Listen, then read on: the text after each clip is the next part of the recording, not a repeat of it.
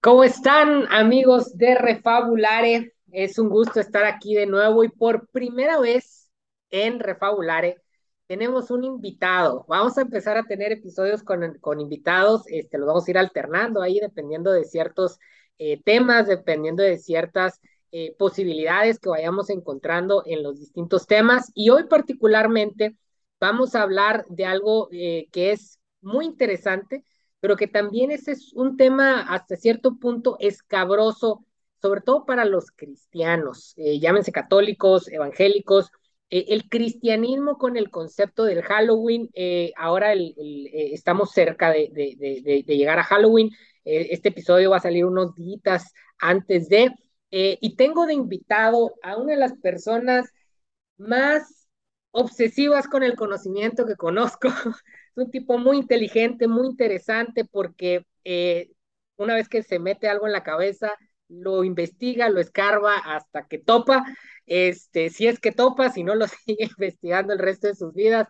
Y he tenido ya varias pláticas con él al respecto de este tema, Halloween, el cristianismo, los cristianos, el Halloween y todo lo que hay alrededor.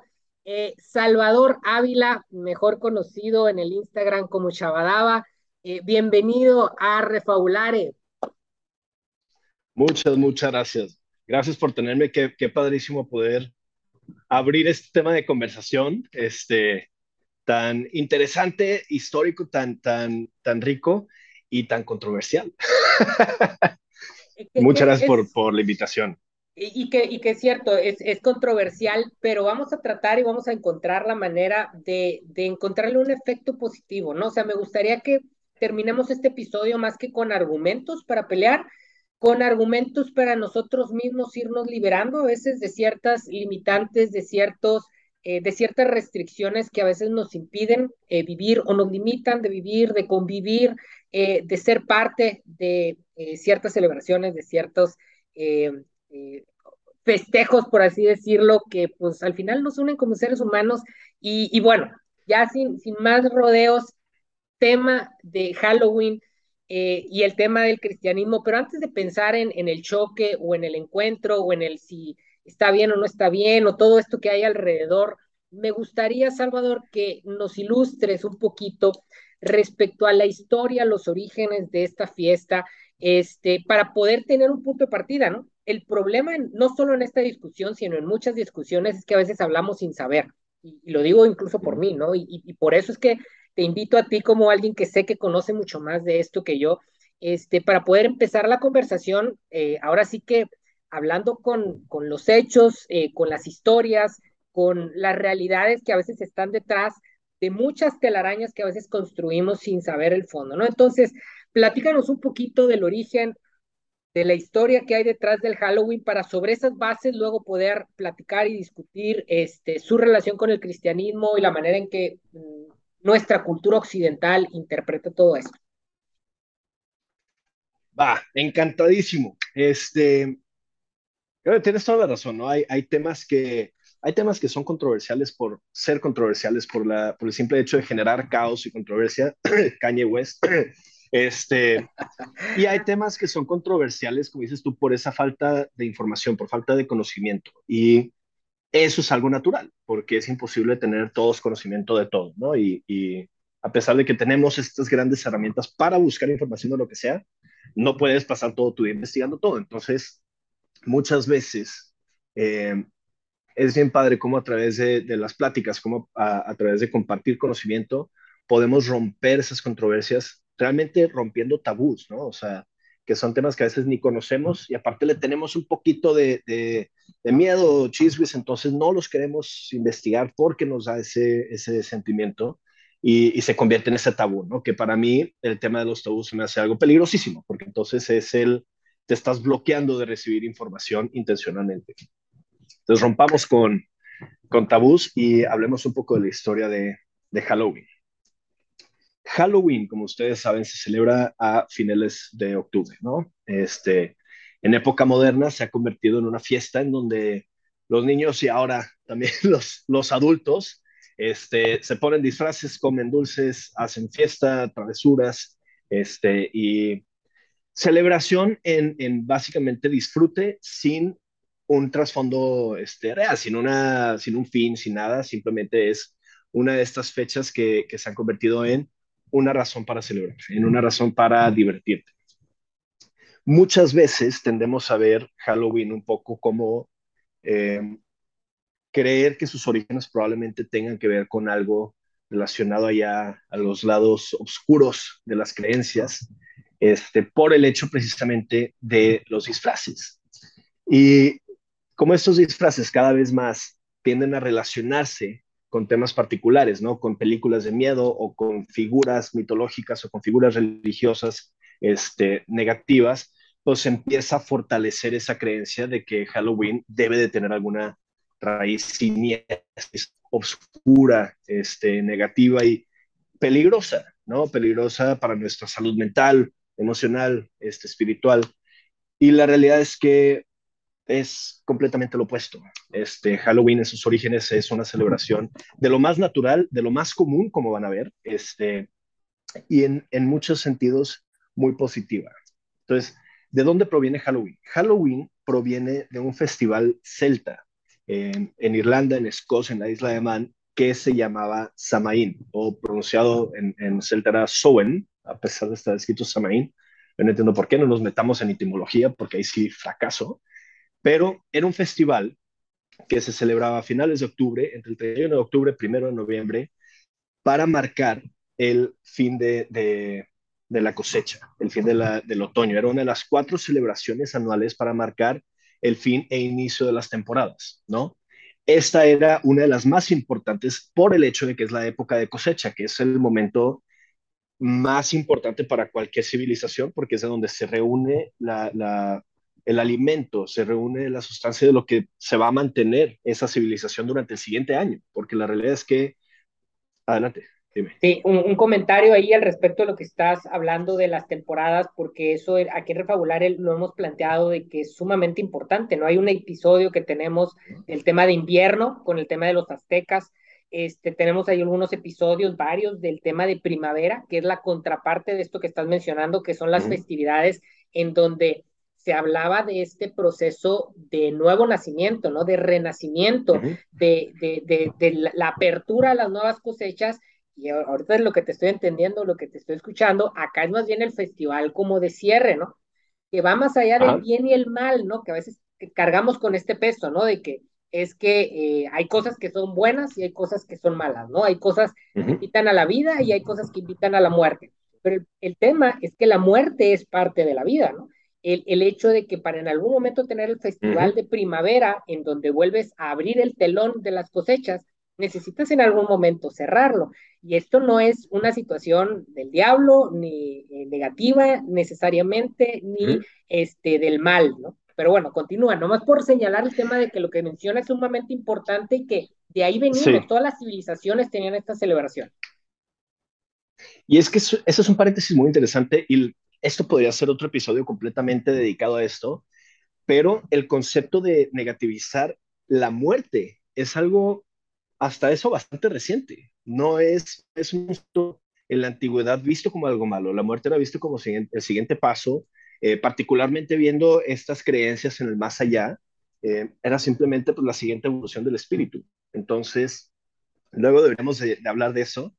Y algo que, que, hablaste ahorita, o sea, la primavera, que también, ahí, ahí puede ser otro episodio hablando de Eostre, este, que era la, la personificación de la primavera, ¿no? La estas mitologías como más antiguas, más primordiales, que hablaban del espíritu de la, de la temporada, ¿no? Como una, como una deidad.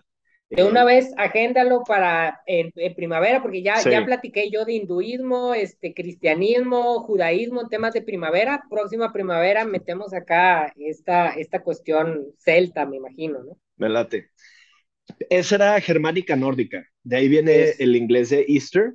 Este, Precisamente era, era este concepto de la personificación. Algo muy interesante ahí es que en la, en la dualidad de estas dos temporadas, en la, en la en la cosecha es, es un festival de agradecimiento porque tuviste la cosecha, es un ya cayó la moneda, mientras que en primavera, cosa que ahora atamos a la vida y atamos al renacimiento correctamente, y, lo, y en la antigüedad también lo hacían, era un volado. Y a los tres sí se le hacían sacrificios animales porque apenas estás plantando la cosecha y lo que quieres es que por favor que funcione. Acá es el ya, ya caló, ya la armamos otro año, ahí está el ahorro de, maíz. El agradecimiento, ¿no? Es decir, exacto. Salieron las cosas bien. Entonces, y primavera y, y, otoño eran las dos temporadas de acercamiento del mundo de los espíritus. Y ahí es en donde empieza a entrar este lado de mucha confusión de cómo funcionaba. Entonces, Samaín era estos días de, celebración por la cosecha, era el cierre de, año, era en muchas partes se, piensa, no está comprobado, pero se piensa que era la celebración de su año nuevo y la preparación para la parte más oscura del año, que es el invierno, ¿no? el, sol se mete más temprano, sale más tarde, dura menos tiempo la luz, no crece la cosecha, o sea, sí es un tiempo difícil. Entonces, era un tiempo de agradecimiento por la cosecha, pero al mismo tiempo de preparación para el, para el rato duro del año. Y entonces, en estas celebraciones, lo que empieza a suceder es, comienza la creencia de que porque se está haciendo la cosecha, porque se está incrementando la cantidad que se puede comer, se hacen las, las, los festines y demás, se piensa que en estas dos temporadas es cuando el mundo de los muertos y el mundo de los vivos está más cercana, ¿no? Esta barrera entre los, entre los universos paralelos, entre los mundos, está más delgada y entonces los espíritus pueden pasar de un lado a otro con libertad durante estas 24 horas. Ahora, regresemos a este tema que hemos hablado de la muerte no es mala. Intrínsecamente la muerte no es un concepto malo de maldad en ninguna cultura. Y de la misma manera, los espíritus no necesariamente son malos. Tenemos esta idea moderna del fantasma, sobre todo por las leyendas germánicas inglesas que, nos llegaron, este, de que los fantasmas son malos y automáticamente te quieren hacer daño, pero en estas culturas no. Los fantasmas o los espíritus sean la personificación de la persona muerta. Y entonces tenías a los fantasmas queridos, a los muertos queridos, cuyo espíritu regresa y quieres que te visite y quieres que pase a casa, y tienes los espíritus de aquellos que fueron malas personas y cuyo espíritu permanece malo, ¿no? Entonces, todos regresan sin, sin discriminación. Y lo que sucede es algo muy padre porque es algo que se refleja en muchas culturas del mundo, que es el tema de la ofrenda y el festín. Y entonces en la ofrenda, estas, estos espíritus, estas almas que regresaban queridas, eran bienvenidas a casa y se hacían bailes para darle la bienvenida y se hacían este, ofrendas de sus comidas favoritas y de flores y de altares, muy similar a lo que hacemos hoy en día con el, con el, Día del Muerto, el Día de Muertos aquí en México. Se, se ofreció una bienvenida, se hacía un baile para bienvenir a estos espíritus. Y una vez que estos espíritus eran bienvenidos a casa, comenzaba la segunda parte del festival, en donde se hacía una fogata enorme a mitad de la aldea. La gente en muchas aldeas portaba vestimentas, portaba máscaras, y la intención ahí era ahuyentar a los espíritus malignos, aquellos que sí querían venir a hacer el mal. o sea, el tema de las máscaras era como una forma de ahuyentar a los espíritus malos. O sea, a mi familiar le ofrezco comida y flores, y al que quiero ahuyentar me pongo una máscara, prendo la fogata y lo intentamos ahuyentar con canto y baile, y sobre todo con el concepto de nuevo el fuego, la luz, el sol, ahuyentar las sombras, ahuyentar la maldad, ¿no? Entonces prendes una fogata gigante a mitad de, la aldea, donde todos vienen a bailar para una, alejarse de las partes oscuras de la aldea, y dos, hacer más ruido para ahuyentar estos espíritus malos y atraer a los espíritus buenos que pudieran defenderlos, ¿no?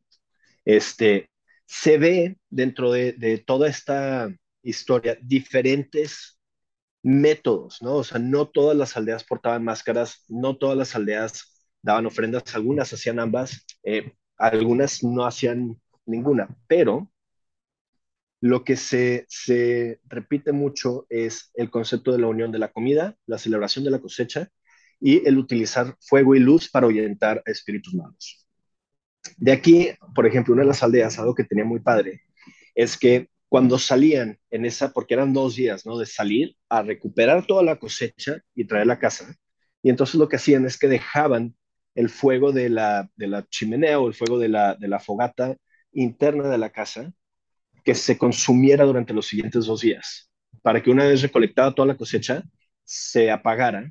Y entonces lo que hacían es que cuando prendían la fogata de la aldea, prendían una, una rueda de, lumbre comunal en, que todos encendían una antorcha y le daban vuelta. Y entonces lo que hacía esto era de nuevo esparcir luz para, para ahuyentar espíritus, pero aparte de ahí, al final, cada quien agarraba una antorcha o prendía paja o prendía algo, con lo cual llevar a su casa y reincendiar su propia fogata dentro de la casa con el fuego del año nuevo, con el fuego del reinicio, con el fuego de la cosecha y esta celebración y comenzar de nuevo.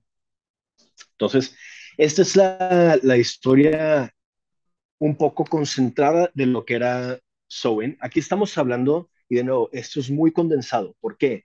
Porque mientras que la, lo que conocemos ahorita de Sowen realmente es de hace 2500 años, que fue cuando llegaron los celtas de Escocia a Irlanda, esto es donde tenemos como más registro, porque los celtas fueron una de las primeras culturas en empezar a escribir su historia, de pasar de, la, de, la, de contar la historia de manera oral a la escrita, entonces hay más, más este, documentos que verifiquen la existencia del festival. Sin embargo, no fueron las primeras personas en Irlanda. Antes de los celtas existían otras culturas. Y hay un sitio en Irlanda que se llama Tara, que es un monte eh, con un trono muy, muy, muy antiguo, de donde se suponía que reinaban los altos reyes de Irlanda. Irlanda estaba dividida como Inglaterra en reinados diferentes y en diferentes épocas habían altos reyes que mandaban sobre todo Italia, sobre todo Irlanda. Y esto lo hacían desde Tara. En Tara existe una entrada a un camino de los, de los muertos, al camino de las tumbas, que se llama el Monte de los Rehenes. Este monte se estima que tiene entre 4.000 a 5.000 años. Esto se estima que fue el comienzo de Samaín, las primeras celebraciones, porque había un festín de Samaín que los altos reyes de Irlanda hacían cada siete años, en donde todos los reinados tenían que ah, firmar un tratado de paz, todos tenían que bajar las armas durante una semana. Cualquiera que causara problema o utilizara sus armas se enfrentaba a la pena de muerte.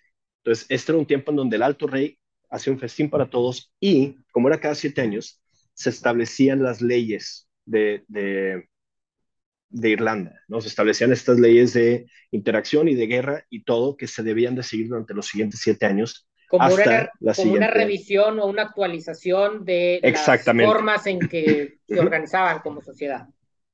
Y se sabe que esto tomaba lugar en la misma fecha que el Samaín que tomaba lugar hace 2500 años. Entonces tienes un festival que ha durado 5.000 años, a través de estos 5.000 años obviamente ha sufrido transformaciones y ha, sufrido cambios y si entre el, en el mismo año en diferentes aldeas, en tres países diferentes, iba a ser un poco diferente, imagínate a través de 5.000 años de historia cambio y transformación y conquistas, interacción con otras religiones, otras personas, pues todo se va moldeando, ¿no? Entonces, ese es el inicio de, de ¿querías decir algo? Digo, para tratar de, de, hacer como un breve resumen, cuestionamiento, como para liberar ciertas cosas ya en esta primer parte en donde nos explicaste la historia y los orígenes.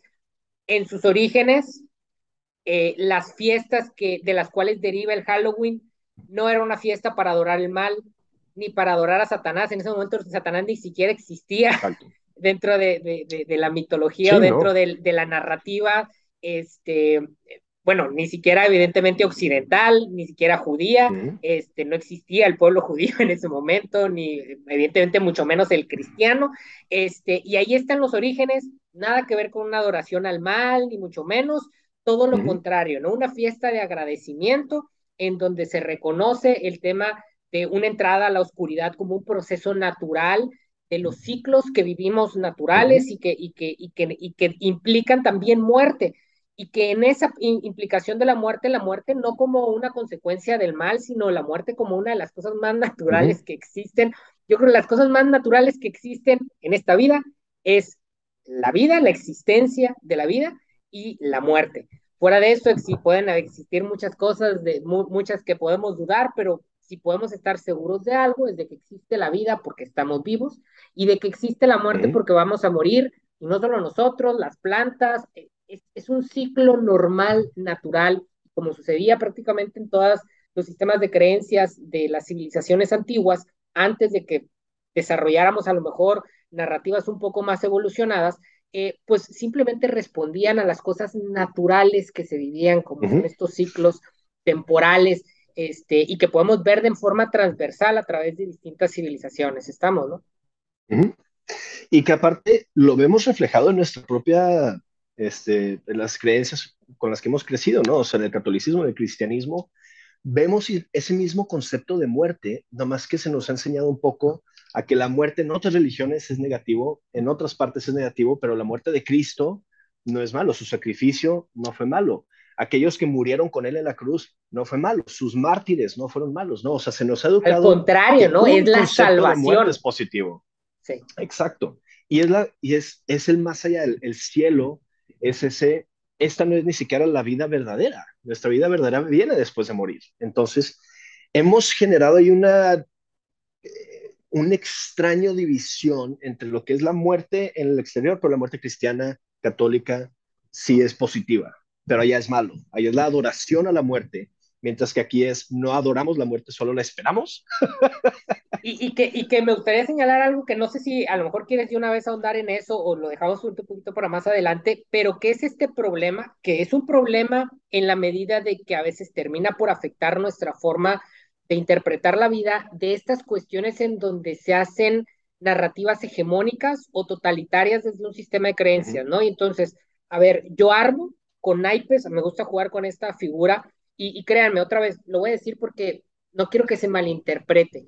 Respeto y honro muchísimo eh, todos los sistemas de creencias en el sentido de que creo que han cumplido y siguen cumpliendo con eh, ciertas labores, con ciertos objetivos, con ciertas eh, herramientas y caminos que facilitan a las personas una visualización espiritual y una forma de construir un sentido a sus vidas. Lo respeto, yo mismo lo utilizo, pero como todas las cosas, hay que tener la capacidad crítica de juzgar ciertas cosas, ¿no? Y uno de los grandes problemas de los sistemas de creencias es que a veces para tratar de sostener su idea de verdad, y a veces de una verdad total, eh, que excluye a, otras posibilidades, construyen argumentos, les pueden llamar teológicos, dogmáticos, doctrinales, eh, que se van acomodando de una forma en donde se convierte en un castillo de naipes y, y donde si tú quitas un naipe, todo lo demás se, se cae. ¿Cuándo tienes esa pretensión de que mi verdad es la única válida y que mi verdad es la que explica la totalidad de las cosas? Y empiezan a haber estas restricciones y empiezan a haber estas construcciones narrativas en donde vemos o tratamos de tachar cualquier cosa que en algún momento rompe con mi narrativa, tachar cualquier cosa que en algún momento pone en tela mi, narrativa, eliminar, manchar, eh, eh, estigmatizar cualquier cosa que en algún momento jala uno de los naipes sobre la que tengo construida mi totalidad de verdad y entonces se me cae el teatro. Y en este sentido no quiero decir que es un teatro, no quiero decir que entonces los sistemas de creencias todos están mal, simplemente quiero decir que a veces los seres humanos hemos utilizado a veces los sistemas de creencias con otros objetivos, a veces económicos, de poder eh, o de fanatismo, porque a veces hay gente que lo hace con la mejor de las intenciones, pero pues desde, desde heridas profundas, que hace que se generen todas estas narrativas, a veces de odio, a veces de, de ataque, a veces de, de, limitación, que a veces cuando nos las compramos sin juzgarlas o, sin criticarlas, pues nos pueden llevar a estas posturas este, a veces muy rígidas, ¿no? Muy duras. Y muchas veces eso viene por el lo que tú dijiste, ¿no? O sea, queremos convencer a un grupo de personas sobre esta visión totalitaria. El problema cuando tienes una visión totalitaria es que cuando tienes otras visiones que se, que se asemejan, te ponen en riesgo, porque entonces, pues acá hay similitudes. Entonces lo que hago es fortalecer mi posición, no a través de ser la más lógica, no a través de ser la mejor fundamentada, sino a través de tumbar a los demás. Yo soy válido porque tumbé al otro, no porque sea el más válido, porque tienes en todas las religiones tienes profetas, en todas tienes libros, en todas tienes deidades, en todas tienes sacrificios, resurrecciones. Son cosas que se repiten en todas las religiones. Entonces lo que hago es, para convencer de, la mía, no puedo decir es que esta resurrección es más válida que esta, más bien tengo que decir esta simplemente es inválida. Eh, eh, o sea, sí, totalmente de acuerdo. O sea, llegamos al punto en donde suena feo, pero es la realidad, ¿no? Utilizo mentiras, utilizo eh, distorsiono la, la, información o evito que la información correcta llegue o me compro una idea equivocada de las cosas para en algún momento poder sostener que lo mío es lo que está bien y lo de los demás no, como por ejemplo todas estas Exacto. narrativas existen mucho en el cristianismo de que es que el Halloween es una adoración a Satanás, es que el Halloween es, una, es un festejo de la muerte, es que es adorar la oscuridad y la maldad, este, cuando no es necesariamente así, ¿no? Es, toman ciertos elementos de la realidad y construyen una postura que a veces se aleja mucho de la, de, de la realidad, eh, pero como jalaron ciertos elementos de ahí, con eso entonces construimos y, y, y, generamos toda esta narrativa en donde eh, todo está mal, ¿no? Porque es contrario a lo que yo como iglesia o como postura este, trato de, de, de plantear. Justo. Y la palabra clave ahí fue distorsión. Y ahí es donde entra el sincretismo religioso y aquí es donde entra al tablero de juego el Papa Bonifacio IV. A ver, cuéntanos bien, de dicen que la, la mejor mentira es aquella que tiene elementos de verdad, porque ahí es donde entra la manipulación correcta, ¿no? No es simplemente el, no, no, no, es por acá, simplemente es el, continúa el mismo camino, solo lo modifico un poquito para llegar a mi fin. Entonces, ahí es donde entra el, el sincretismo de la Iglesia Católica. La Iglesia Católica, cuando empieza a agarrar fuerza y comienza a enviar misioneros para todos lados, como hoy se sabe ya bastante comúnmente, empieza a adoptar símbolos y fechas de las religiones paganas para empezar a hacer más fácil la transición este, al catolicismo, ¿no? Llegan con las culturas este, griegas y toman elementos, simbología de la mitología griega para generar esta, este cambio. Este, llegan con las culturas de África y toman la fecha del sol para el nacimiento de Cristo. Empiezan a homogenizar estas, estas, estas fechas, estos símbolos, para que la transición, de nuevo, sea en lugar de ser romper completamente y déjame te enseño algo nuevo, es el, o sea, si vas más o menos el buen camino, nomás modifícale poquito, véngase para acá, ¿no? Y entonces ahí es donde entra Bonifacio IV. Bonifacio IV fue un papa en el año 600 después de Cristo. Recuerden, esto inició con los celtas 2500 antes, 4000 a 5000 años antes de los celtas, este, las, las religiones previas, pero estamos hablando de 2500 años. Llegamos 2500 a Cristo, años, sí, 2500 años antes de Cristo, exactamente. O sea, no, no, hace... o sea, los, no, no, los celtas son hace 2500 años de okay. ahorita. O sea, 500 años antes de Cristo. Antes de Cristo. Antes de eso es cuando están las, las, este, las culturas previas, que son las que llevaban de 4.000 a 5.000 años en Tara, eh, manejando Irlanda y con los inicios de este festival. Ok, entonces estamos hablando de que... quienes empezaron a escribirlo. Sí, que, eh, o sea, estamos hablando de que los orígenes son antes, evidentemente, del cristianismo y antes uh -huh. incluso del judaísmo, que es de donde sí. heredamos nosotros la idea de Dios y la idea de Satanás que también a lo mejor da para que en algún momento hablemos de eso, pero, este, pero estamos hablando de que esto sucedió mucho antes, ¿no? De, de, de estas nociones de bien y mal, Dios y Satanás que tenemos actualmente en, el, en la cultura occidental. Perfecto. Entonces los bueno, celtas, Bonifacio. 500 años antes de, de Cristo, ¿no? Sí. Vamos mil años después, 605 después de Cristo, Bonifacio IV entra como papa a la iglesia romana y tenemos que recordar que ahí estamos en una de las épocas de expansión del Imperio Romano, ¿no? Tenemos una, es justo cuando los romanos están llegando a esta parte de Europa, están llegando a Inglaterra, están llegando a la isla de Man, están llegando a Escocia, están llegando a Irlanda. Y entonces son precisamente de los... Y que también ya están en crisis, ¿no? O sea, los romanos están a punto sí. de, de, de romperse están en crisis, pero al mismo tiempo están todavía permeando, particularmente en el aspecto religioso, permeando todo, porque ahí no es nomás Roma. Roma está en crisis, pero la Iglesia Católica está fortaleciéndose a más no poder. Entonces, de hecho, se, rompe ahí... se, rompe el imperio romano y quien queda uh -huh. es la Iglesia, ¿no? Este, que, que y quien unifica lo, Italia es la Iglesia. Sí, sí, sí. O sea, ahí, ahí es donde entra el Papa Alejandro con su hijo Césare, cuyo ejército ayuda a unificar los estados de, de Italia. Entonces, pero, esa es otra plática. Entonces, entra Bonifacio y una de las primeras cosas que hace es crear el Día de Todos los Mártires. Eh, una de las, de las cosas que, como tú sabrás, hacen las religiones es poner fechas y, y poner en su momento este, ídolos, en este caso los santos este, los mártires, estas imágenes, estas, estos íconos este, personificados a los cuales seguir como ejemplo y a los cuales adorar.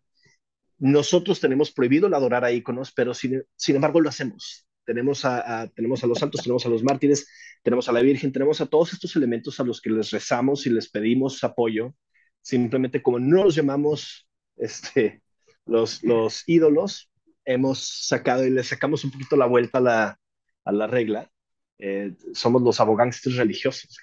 Entonces, lo que sucede es que una de las fechas que él crea es el Día de Todos los Mártires. El día, y estamos hablando de la época medieval en donde amaban adorar a los mártires. ¿no? O sea, por estos, del año 500 al año 1500, fue la época de adorar a los mártires y todo el mundo quería morir en la guerra religiosa porque era morir por tu Dios y morir por tu rey y morir por tus creencias. Y esa era la, la, la meta de vida. Y era convertirte en un este, santo, ¿no? De vida es, Sí, entonces él crea esta fecha para, para todos los mártires y la crea el primero de noviembre. De allí, precisamente como la gente decía, pues ¿por qué los mártires y cuando se adoran a los santos? Esto se cambia a ser el Día de Todos los Santos. Ahora, si estamos hablando que es pues, la etimología de Halloween, en inglés el Día de Todos los Santos es All Hallows Day. Hallow en el, en el inglés antiguo era una forma de holy, de santidad. Entonces comienza All Hallows Day, que luego se convierte en All Saints Day, ya día de todos los santos. Pero la noche anterior al día de todos los santos, que es el primero de noviembre, el 31 de octubre, en la noche, es lo mismo que hacemos con Navidad, Christmas Eve. Entonces tienes All Hallows Eve, la noche antes de todos los santos. Era, no tenía nada que ver con, con la, la ideología de cosecha celta, pero adopta esa fecha en los misioneros que, llegan a Irlanda, adoptan esa fecha para que sea más fácil para los celtas transicionar hacia lo que hoy en día es la, iglesia de Irlanda, ¿no? Entonces, tenemos el Día de Todos los Santos, All Hallows Day, All Hallows Eve, que poco a poco se va transformando a All Hallows Eve a Halloween. Cuando llega la ola de inmigrantes, y de nuevo, nos vamos, o sea, 1800 años después, casi, casi, este, llega la primera ola de inmigrantes irlandeses a América, llegan a, Estados Unidos. Llegan por la falta de, por la, sequía y por la, cosecha de papa, ¿no? Llega esta primera ola de inmigrantes irlandeses a Estados Unidos y se traen esta creencia mezclada ya después de mil años de, historia de entre el Día de Todos los Santos y el, Día de Samay. Traen esta creencia, como lo tenemos ahora, hoy en día, el Día de los Muertos. El Día de los Muertos originalmente era una celebración indígena que también se mezcló con los misioneros españoles, adoptan esa misma fecha y entonces se crea esta celebración moderna. Esta, estoy adorando a todos los santos y estamos conmemorando a los santos, pero al mismo tiempo, pues aquí está mi bisabuela visitando, entonces lo va a poner su sopa favorita, ¿no? se, unifica esta, se unifica esta creencia, llega a Estados Unidos. Digo, nomás como pausa, ahorita que mencionas esta de unificación de creencias, eh, hace rato mencionamos el concepto, pero a lo mejor hay personas que no lo saben, a esto nos referimos con el sincretismo. Eh, y es un proceso que se ha dado de forma natural en todas las culturas, en todas las civilizaciones, todas las religiones, este, o todos los sistemas de creencias a nivel mundial tienen un proceso de construcción histórica que podemos ir rastreando atrás y que se va construyendo eh, una cosa sobre la otra y donde están las cosas súper mezcladas. A veces tenemos esta ilusión de que existe el mundo, sobre todo acá en Occidente, ¿no? Judeo-cristiano y el pagano. Pero la realidad es que ambas cosas están intrínsecamente relacionadas. Eh, a lo mejor no podemos hacer otro episodio de esto. Hay, hay un amigo, Josle, que también este, le gusta mucho esto. Hay un libro que él en algún momento me recomendó eh, que se llama Paganismo en tu cristianismo.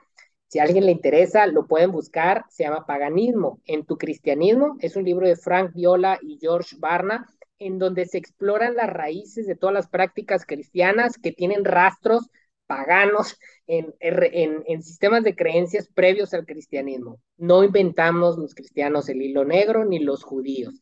Este, todo lo que venimos e, es un arrastre, ¿no? Y otra vez, a la gente religiosa o o a los, a veces a los religiosos no les gusta reconocerlos porque implica asumir que no somos los dueños de la verdad, que no somos los que estamos en lo correcto y todos los demás están equivocados, y nos cuesta a veces entender este proceso histórico de construcción que nos permite estar hoy donde estamos, ¿no? Y que tendríamos que más bien agradecer en algún momento que pues gracias a que todo este periodo histórico, pues tú crees lo que crees y te hace bien y te ayuda y, y, y, te permite tener una, un lenguaje para tu vida espiritual, ¿no? Pero bueno, haciendo esa pausa, regresamos con, con donde ibas. Entonces, regresamos a, a la ola de irlandeses. Los irlandeses llegan en 1900 a Estados Unidos este, con el, la crisis de la papa y traen estas creencias. Ahora, ¿qué es lo que sucede? Que durante los siguientes 10, 20, 30 años, desde 1900, la cultura irlandesa se empieza a establecer, ¿no? Se empiezan a integrar a la vida americana, establecen sus colonias en Nueva York, en Boston, empiezan ya a permearse en sociedad, a convertirse en estos ciudadanos americanos y a compartir sus creencias, y a compartir su conocimiento y a compartir tanto esta fe super cristiana fuerte que tienen los, los irlandeses con sus raíces y su, y su mitología celta. Y entonces, en lo que esto resulta es que el Día de Todos los Santos es una fecha altamente conmemorada, es altamente celebrada, y se ha convertido en una fecha en donde se conmemoran los muertos, pero también se hace un festín y se hace una reunión familiar y se vuelven estos momentos de festejo, ya no en la aldea, ya no en, en comunidad, pero sí en el círculo familiar. Ahora, esto de las celebraciones iniciales se transmite a los hijos, como lo vemos hoy en día, ¿no? O sea, nuestros papás no celebraban Halloween tan fuertemente como lo hacíamos nosotros de jóvenes, este, y ahorita yo veo que ya los adultos siguen celebrando Halloween y los niños celebran Halloween. Este año en particular ha sido algo muy curioso que hemos visto que ya no es solamente el 31 de, de octubre, sino hemos visto durante todo el mes fiestas y eventos y cosas de disfraces. Así va permeando. Entonces lo que sucede es que estas familias empiezan a tener niños ya en, en Estados Unidos que empiezan a usar esta fecha para salir con sus amigos. Y dentro, con la personalidad de niños, esto conlleva ciertas travesuras. Y entonces grafiteaban cierto nivel de destrucción. Había una tradición, por alguna razón, en algunos pueblos de robarse las, las puertas de las rejas de las casas, de las cercas de madera, se roban la pura puerta. y entonces, aquí es donde empieza este lado de la época obscura, ¿no? Este, como les decía, en un festival que lleva 5.000 años de historia, vas a tener altos y bajos, vas a tener años de grandes cosechas y entonces pura celebración y vas a tener años y décadas de, momentos oscuros, de mucha guerra, de mucha hambruna, entonces pasas por momentos bajos y, negativos del festival, ¿no? Este, ahorita vamos a tocar en eso con la famosa pregunta de si había unos sacrificios en, en Samaín. Entonces, llegamos a uno de los puntos más oscuros de la historia moderna en Estados Unidos, que fue la Gran Depresión. Llegamos a 1930 se terminan los 20, que había sido esta época de júbilo, empieza la Gran Depresión. ¿Y qué es lo que sucede en la Gran Depresión? La gente, el espíritu humano entra en un punto oscuro, ¿no? Entra en esta negatividad. Y entonces nadie es mejor. O sea, se saben historias horribles de la Gran Depresión, del comportamiento humano, porque perdemos la decencia y perdemos el espíritu de, de apoyo, darnos la mano, porque cada quien simplemente está luchando por sobrevivir.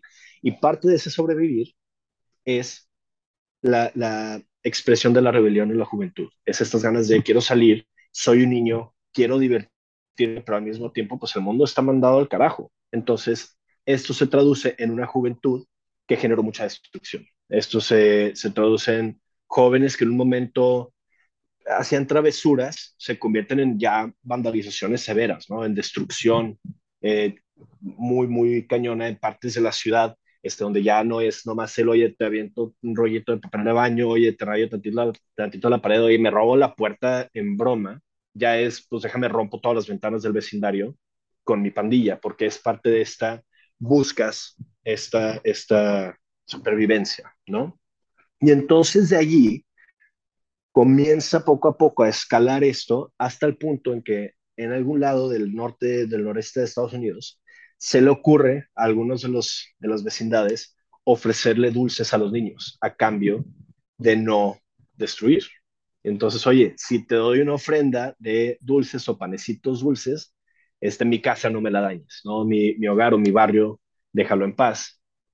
Y esto poco a poco durante las siguientes décadas no fue instantáneo, no fue de, del 30 al 35, fue del 30 a 1980, empieza a cobrar vida esa cultura de dulce o truco, del trick or treat. Y literalmente era el o me das, o sea, no era, no era algo chistoso, hoy en día es algo gracioso y que jajaja, dulce o truco, aquí está tu, tu, tu bolsita de dulces. No, en ese momento era una extorsión infantil a cambio de azúcar. Era el llegar y decir, o me das algo de comer, o mi pandilla se va a chutar tu casa. Y entonces de ahí nace un poco el lado negativo de Halloween, el lado, eh, la creencia de que es algo intencionado para destruir. Por otro lado, la iglesia vuelve a atacar. Mientras está esta parte de la historia de la negatividad, tienes en 1700, 1800 la, la cacería de brujas en Estados Unidos. Tienes las personas que llegan a Salem y que precisamente, otra vez, remarco, en uno de estos momentos de, de la historia humana obscura, en estos momentos de la persecución religiosa, se empieza a cazar a las brujas. Las brujas las tenemos hoy en día como las brujas de Salem, estas personas que probablemente intentaban practicar la brujería pagana y, la, y este es aparte uno de los momentos en que el, el, concepto, el nombre de pagano se empieza a utilizar de manera negativa, ¿no? Se empieza a usar así como si eres pagano es porque adoras al diablo, cuando pagano simplemente se refería a cualquier religión, eh, usualmente naturista o politeísta, no atada a las religiones abrámicas. Yeah. Un pagano era simplemente alguien que no es abrámico, no tiene absolutamente nada que ver con el, con el, con el concepto de herejía, ¿no? Con el concepto o de Satanás, de ¿no? De ese. Exacto, no tenía nada que ver, era simplemente una religión que no se adscribía a las religiones abrámicas. En esta época se empieza como lo fueron de nuevo todas, a distorsionar. Como lo, fueron, como lo fueron todas antes del el año 4000, 4500, eh, o bueno, de hace 4000, 4500 años, ¿no? O sea, que empieza el judaísmo. Antes de ese momento, pues todas las religiones eran paganas, todos sí. nuestros antepasados, todos venimos del paganismo, ¿no? ¿Por qué? Pues porque no existían las religiones abrahámicas. Sí, y de hecho, si algún día se quiere aventar esta conversación, o sea, podemos ver el embudo de las religiones hasta llegar al monoteísmo, pero conforme nos vamos para atrás, se van expandiendo y expandiendo la cantidad de deidades por necesidad de comprensión. Este, podemos ver y trazar el proceso de condensación de esas deidades a este concepto de un solo Dios, pero es trazable y es basado en, en una creencia, ni siquiera tenemos pues una prueba, ¿no?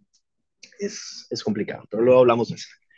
El caso es que dentro de, este, dentro de esta persecución religiosa que hemos visto que sucedió en México, en España, lo acabamos de ver nosotros en, en nuestro viaje a Oaxaca, ¿no? O sea, cualquier persona que se mantuviera en las creencias antiguas o que se mantuviera en una de las líneas protestantes no, no este, aceptadas, era perseguido y para facilitar esta persecución, para que la gente los apoyara, aquí está la persona que necesita sacrificar, las empezaron a nombrar brujas y las empiezan a, les ponen la etiqueta de esta persona que adora a Satanás para convencer al vecino de que esa persona le iba a hacer daño y entonces de que la echara en la puerta este, y la sacrificaban en nombre de Dios. Y, y desde antes, ¿no? Entramos... En la edad, perdón, uh -huh. en la edad media, en la edad media, eh, toda persona o toda, eh, sí, persona, o en el caso de las brujas, concretamente las mujeres, ¿no? Que, que pensaban por su propia sí. cuenta,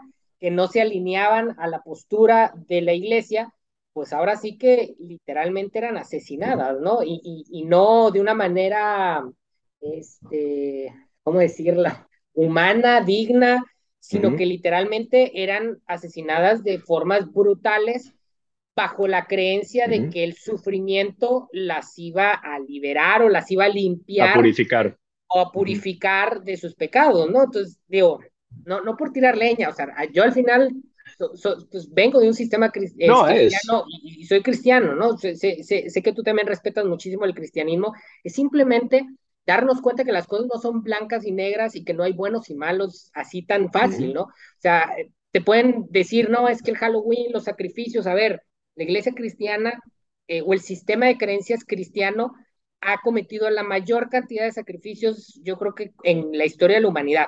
No hay un sistema de creencias pagano es más, híjole, habría, habría, que investigar, pero casi me atrevo a decir que sumando todos los sistemas de creencias paganos, no, y, con esto de que le sacaban el corazón y lo que sea, pero eran momentos particulares, específicos en fiestas. Si juntamos todas esas muertes, ni siquiera se acercan a la cantidad de asesinatos que ha generado el cristianismo. Entonces, otra vez, es simplemente por poner en la mesa el hecho de que esta simplificación de nosotros los cristianos somos los buenos y todos los demás son los malos, es una simplificación no solo peligrosa, sino equivocada. Sí. Ahora, aquí la razón por la que mencionó las, la cacería de brujas de Salem y no me fui a, a, lo de Europa es porque la cacería de brujas de Salem en particular afecta a Halloween. La cacería de brujas en Europa, que es pues la Santísima Inquisición, ¿no? Este, primera y segunda, inglesa y española. Y... Sí, o sea, no, no, era enviada por Dios. Este, lo que recibe Salem, lo que recibe Estados Unidos realmente son los estragos de la Inquisición no fue durante la época principal de la Inquisición como pasó en Europa, que como dices, fue un tema horrendo. Este, y, y ahí yo le apostaría contigo a que, o sea, los cristianos católicos hemos cometido lo, lo más, eh, o han cometido los, la mayor cantidad de asesinatos y sacrificios en la historia, simplemente porque la época en la que entraron fue la época de la guerra más moderna, ¿no? O sea, había una capacidad, había una globalización este, que no existía antes, pues sí. y la cantidad de la población. Se mataban entre creencias, pero, ajá, o sea, acá ya era un, la, la Santísima Inquisición pasó por toda Europa, parte de Asia y América, cosa que antes pues no hubiera sido posible. Si se peleaban los aztecas con los mayas, pues se quedaba ahí en una partecita de Mesoamérica, no llegaba a Chile, ¿estás de acuerdo? Acá ya es una capacidad de expansión de agresión mucho más fuerte, entonces eso facilitó, pues sí, una, una, una, un periodo horrible de, de la historia. Y entonces llegan los estragos de la Inquisición a Estados Unidos, empiezan esta cacería de brujas que duró muy poco porque precisamente como ya de salida y estaba el gobierno de Estados Unidos ya como consolidándose en, en, cada vez leyes más fuertes, este, sistemas más establecidos, lo que sucede es como se genera esta creencia fuertísima de es que son brujas, empieza a atarse al tema de Halloween, las máscaras, los disfraces y se empieza a distorsionar en es que esas adoradoras de Satanás son quienes este, promovían el Festival de Samaín en lugar del Día de Todos los Santos. Ellas son quienes adoraban, hacían sacrificios de, pues todas las historias de los hermanos Grimm, ¿no? O sea, hacían sacrificios de niños a, las, a, a, la naturaleza porque era Satanás, no era para el bien de la cosecha, era para Satanás, ¿no? Y se comían a los niños y había canibalismo y es esta distorsión que luego, cuando empiezan las primeras fiestas de disfraces, se convierte en utilizar las estadounidenses, ¿no? O sea, los zapatos negros, la túnica negra y el sombrero cada vez más puntiagudo. Y entonces eso es lo que resulta en la, la grandes con esto, como lo hemos mencionado un poquito este, durante la conversación, uno de los retos con cualquier tema histórico es la documentación, ¿no? ¿De dónde sacas la información de algo que sucedió hace 5.000 años, cuando toda la tradición era, contar historias de manera oral? Que es uno de los problemas que tenemos en las religiones abrámicas, ¿no? O sea, que originalmente los judíos hacían todo de manera oral hasta que poco a poco empiezan a documentar y entonces tenemos historias que dentro del judaísmo muchísimo dentro de las religiones y por zonas variaba la, historia y se fue distorsionando hasta que alguien dijo, aquí está el libro, o sea, aquí está ya la versión oficial. Anteriormente no existía así. Que son dos momentos claves, ¿no? Este, lo que empieza a suceder es que... Perdón, es que, es que como que andamos un poquito desfasados, pero este, te decía que hay dos momentos claves de, de, esa recopilación, ¿no? Eh, por ahí del 500 eh, antes de Cristo, en el cautiverio de Babilonia, que se, reca que se recapitula y se ponen los textos en escrito bajo el contexto, un contexto muy particular, con un mensaje muy particular para un grupo de judíos que estaban exiliados y que eh, su identidad estaba en juego, y luego el resto de lo que conocemos como nuestra Biblia, sobre todo la cristiana, pues ya la Iglesia Católica con esta intención este, de dominar y de imponer una agenda política. Eh, que es cuando se vuelve a hacer ahí. Bajo Constantino, si no mal recuerdo. Sí, sí, Constantino es quien adopta la religión cristiana y que empieza a, darle forma, pero con una intención más política que espiritual. Este, pero bueno, continúa. Cosa que se mantuvo por 1500 años mientras todos los reyes eran coronados por la Iglesia Católica, ¿no? Este, entonces, uno de los orígenes de la distorsión de Halloween hoy en día, uno de los orígenes de, este malentendido de lo que era el, festival originalmente, es que mientras que los celtas fueron de los primeros que empezaron a escribirlo, los primeros escritos formales, completos sobre el, sobre el festival de Samaín, fueron escritos por misioneros católicos. Y entonces, pues tienes una información no imparcial. Ahí tienes una fuente de información que, al contrario, es completamente parcial porque iban con la intención de, evangelizar, iban con la intención de transformar estas, estas creencias, ¿no? Entonces, tienes una fuente de información que aparte es completamente dependiente de las historias que escuchan, porque ellos no tienen fuentes escritas. Entonces, lo que sucede es que tienes un festival, de nuevo, que estaba en tres islas diferentes, con miles de, practicantes en miles de, de, ¿me escuchas bien? Ahí está fallando un poquito, pero, pero sí, sí alcanzo a escuchar, dale. Va. Este, tienes esta, este festival que ha abarcado tanto espacio y tantas personas de manera desconectada, porque no es como que la gente de Irlanda iba constantemente a Escocia y a Inglaterra y a la isla de Man para estar compartiendo y homogenizando su creencia, ¿no? Entonces tienes estas personas que llegan a una aldea, escuchan una historia de algo que sucedió en los últimos 3.500 años y lo asumen como el festival es esto. Llegan a, a una aldea que tuvo una mala cosecha y sacrifica una vaca y dicen, es un festival de sacrificio de vacas. Llegan a una aldea que y vamos a responder esta historia. El festival tenía sacrificio, sí y no. El festival dentro de diferentes áreas tenía ofrendas de comida. En ciertas partes llegaron a tener sacrificios animales como ofrendas para mejorar las cosechas y en muy, muy contadas ocasiones comprobables, porque existen mitos y leyendas, llegaron a ver un par de sacrificios humanos como ofrendas para aplacar a los dioses después de catástrofes. Cosa que, de nuevo, si nos vamos a las religiones de hace 3.000, 5.000 años, en todas era lo normal. Después de una gran catástrofe, el sacrificio era algo natural. Dale, dale. Sí, de hecho, fíjate que, o sea, es, este tema de que a veces jalamos o la gente jala los temas bíblicos fuera de contexto, todo mundo hace eh, un poco como de escándalo cuando Dios le pide el sacrificio a Abraham de su hijo, ¿no? Y es como, ay, es que Abraham fue el gran héroe de la fe porque confió en Dios al respecto. A ver, en aquella época era lo más normal del mundo que los seres humanos asumiéramos que haciendo sacrificios, incluidos humanos, podíamos como contentar a los dioses una de las grandes razones por las que soy cristiano es precisamente porque el cristianismo y el judaísmo plantea precisamente este cambio de paradigma. Pero es un cambio de paradigma que se da en ese momento, que hoy tenemos normalizado, pero que en aquella época era lo más normal. Y no era por un tema de Satanás, ¿no? Al contrario, eh, la gente interpretaba que era lo que Dios esperaba de los seres humanos, ese tipo de sacrificios, y que sobre todo se hacían cuando las cosas no andaban bien, ¿no? Este, eh, pero bueno, eh, continúa por, este tema, ¿no? De que a veces Tenemos queremos, que... queremos leer la historia con los ojos de hoy, ¿no? Y, pues no es así. Sí. Y la queremos leer con la comodidad de hoy. A veces se nos olvida que estas personas vivían un mundo mucho más cruel del que vivimos nosotros. En general, no en la maldad humana, sí, eso no hemos tenido freno, pero en la realidad que vivían, viviendo con los elementos y imagínate depender de la cosecha y no de poder ir al súper, ¿no?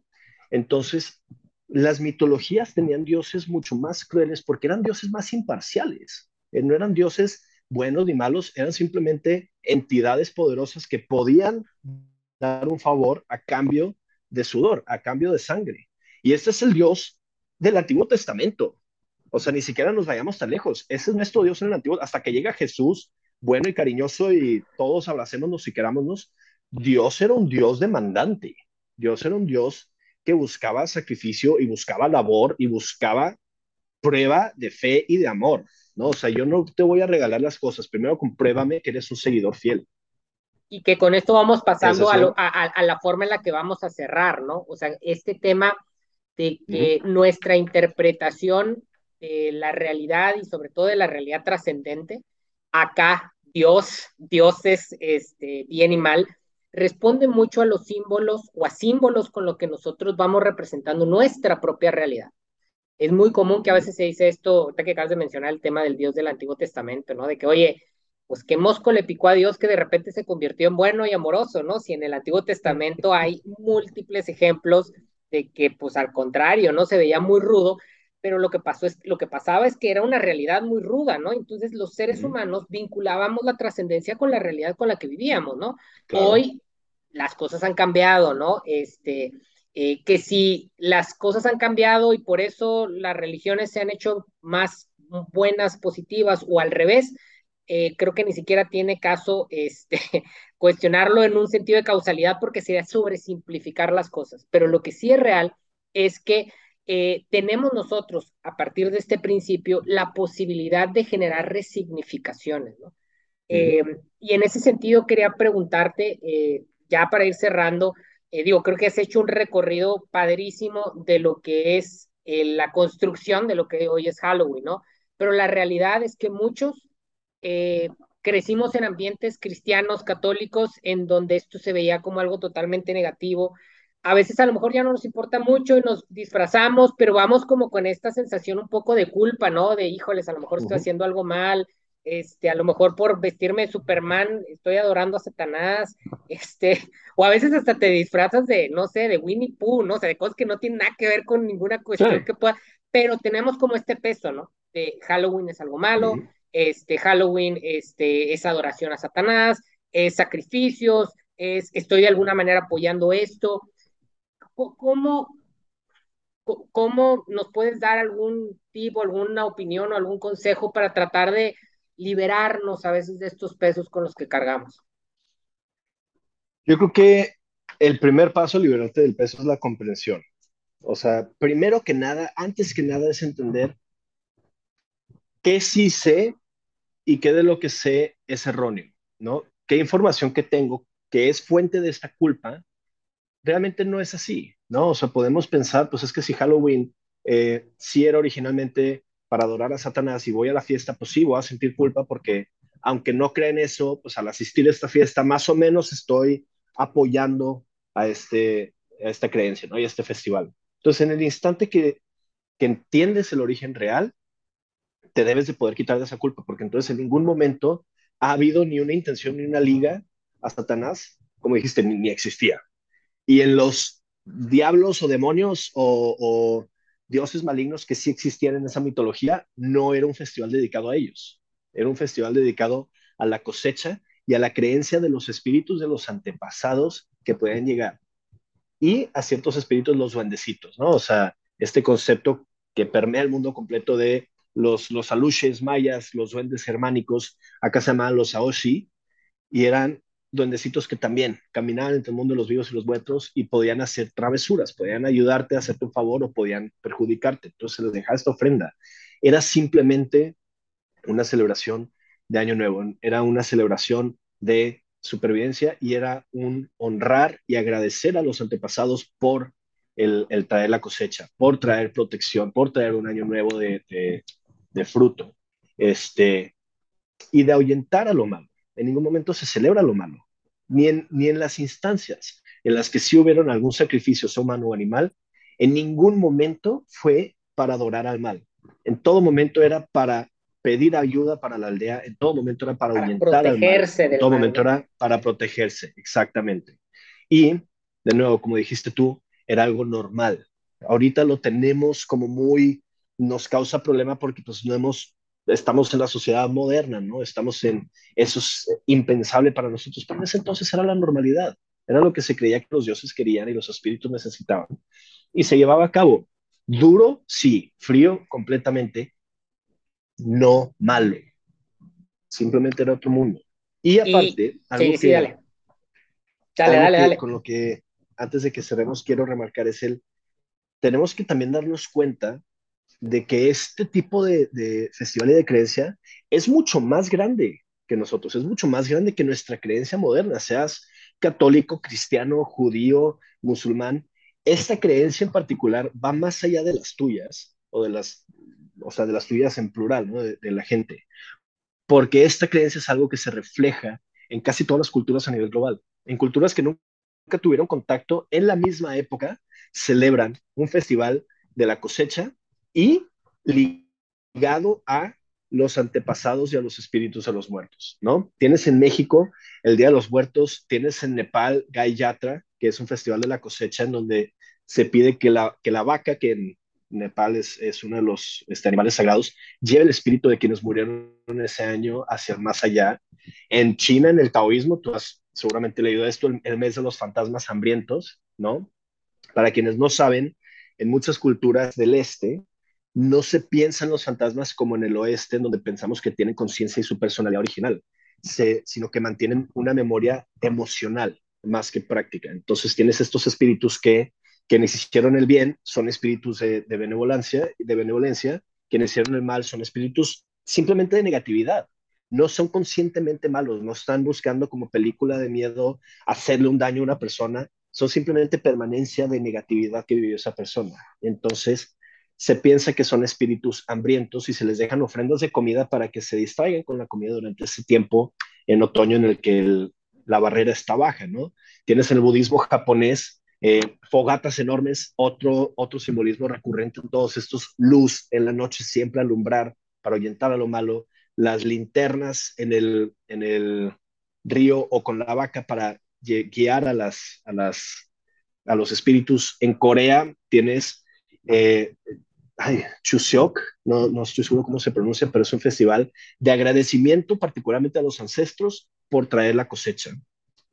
Y en Camboya tienes a Chumben, que es una fiesta religiosa en donde se usa blanco, que es el color de luto, para honrar a los espíritus y aquellos que cometieron pecados pueden regresar al mundo de los vivos durante esa, durante esa quincena para reparar los daños hechos a las personas y también son reconocidos como espíritus hambrientos. Entonces, este es un concepto que, que cae en todas las culturas antiguas del mundo sin contacto alguno, porque la creencia de Jesucristo y la creencia de esto fue a través del contacto, fue a través de los misioneros, fue a través de evangelización. Esto no, esto fue una, una creencia primordial en la humanidad, esto fue una necesidad humana de agradecer por la cosecha y de nombrar a los antepasados y agradecerles y protegerse. Y eso es una vez increíble. Y de una vez te comprometo, Salvador, próximo año agarras una de las que me acabas de platicar o un par y la trabajamos. ¿Por qué? Porque creo que es bien importante lo que mencionaste de cómo poder ir haciendo un reframe, como, como una resignificación de las cosas para poder liberar estos pesos con los que a veces cargamos, ¿no? Este, eh, realmente entender que esa connotación o esa significación que le hemos dado a determinados símbolos, fechas, fiestas, está en nosotros transformarla y que no es fija, no está grabada en piedra, eh, así como en algún momento eh, la Iglesia Cristiana Católica decidió darle esta connotación negativa, existen todas estas otras connotaciones. Entonces, el día de mañana, eh, o, el, o el, ahora que, que es Halloween, que te vistas del santo, este, para ir a la fiesta y saques ahí tu, tu pancita y, tus chichillas al aire con tu máscara del Santos, en, vez de estar pensando que estás adorando a Satanás, puedes reconfigurar el simbolismo e imaginarte que tú eres el santo contra las fuerzas del mal, esas películas que ven en los 70s, 80s, y que te veas precisamente como un luchador en contra del mal. Y entonces generas esta resignificación en donde puedes de alguna manera experimentar las fiestas, la cultura, eh, la diversión que, que, gira alrededor de esto de una forma positiva, en donde te recuerdes eh, que tú puedes ser una persona que lucha contra el mal, el mal otra vez, no en la, en la significación de Satanás o de mal, sino en las cosas que a veces son malas, que nos dañan, que nos limitan, que nos castigan, que, que digo, ahorita gracias a Dios no tenemos eh, lo que pasaban a lo mejor ellos de, de, pasar hambre, pero cuántas cosas malas a veces suceden en donde estamos a veces limitados o hambrientos de amor, de cariño, de perdón, y, y convertirnos en esos personajes míticos, eh, en esas lumbreras, en esas fogatas que traigamos luz a la oscuridad, que, que luchemos contra todas esas cosas que a veces nos dañan como seres humanos y que podamos lograr esta resignificación. Eh, que de hecho a lo mejor, fíjate, Salvador, así le podemos llamar al episodio, resignificando Halloween, este, o, o, reconfigurando este, Halloween, este, porque es entonces, y que tú sabes, Salvador, que aquí en Refabulare, más que atacar o eh, denigrar o tratar de imponer, eh, tratamos de buscar formas de resignificar, de refabular las historias para que nos permitamos vivir vidas más significativas, más positivas, este, más intencionadas, eh, más liberadas. Este, y creo que podemos resignificar el Halloween con todo lo que nos has platicado y poderlo ver con otros ojos, podemos poderlo transmitir con otros ojos este, y poderlo disfrutar también de mejor forma. Salvador, muchísimas gracias. Espero que no sea la primera eh, que, que, estás acá. Te digo, ya te comprometí de perdido a dos más. Este... Yo espero que no sea la última. Pero... No, güey, estuvo buenísimo, güey. Estuvo buenísimo. Este, a lo mejor la próxima uh, buscamos las formas técnicas, a lo mejor para, para, para vernos en persona. Este, creo que todavía va a estar todavía más padre. Este, muchísimas gracias. Pueden seguir a Salvador en Instagram, se llama Chabadaba, ¿sí, verdad? Arroba Chabadaba. Chabadabada. Chabadabada. Este, eh, ya, ya ahí se le notó el que es, eres ochentero todavía, ¿verdad? Eres ochentero. Soy del 8-9, sí. El 8-9, digo, como quiera, estás más joven que yo. Este, un gustazo, Salvador, como siempre, digo, Salvador es de mis mejores amigos, este, lo, lo aprecio muchísimo, lo admiro como pueden darse cuenta, es una persona sumamente culta con quien se puede platicar eh, muy padre. Y, y, bueno, Salvador, muchas gracias, no solo por este episodio, sino por tu amistad, por, por, porque has sido una persona que me ha ayudado a través de tu conocimiento y lo que sabes también a resignificar muchas cosas, este, a liberarme de muchas cosas. Y, y, y bueno, este, un abrazo eh, allá hasta donde estés, hasta que nos volvamos a ver. Y a todos los demás, eh, muchas gracias por habernos acompañado. Este, eh, si les gustó el episodio, ahí compártanlo y demás para que eh, más personas puedan resignificar, refabular el significado de Halloween. Nos vemos. Muchas, muchas gracias a todos. Celebren la cosecha, cómanse un dulce y diviértanse. Y hagan alguna travesura. Nos vemos. Nomás no se roben cercas.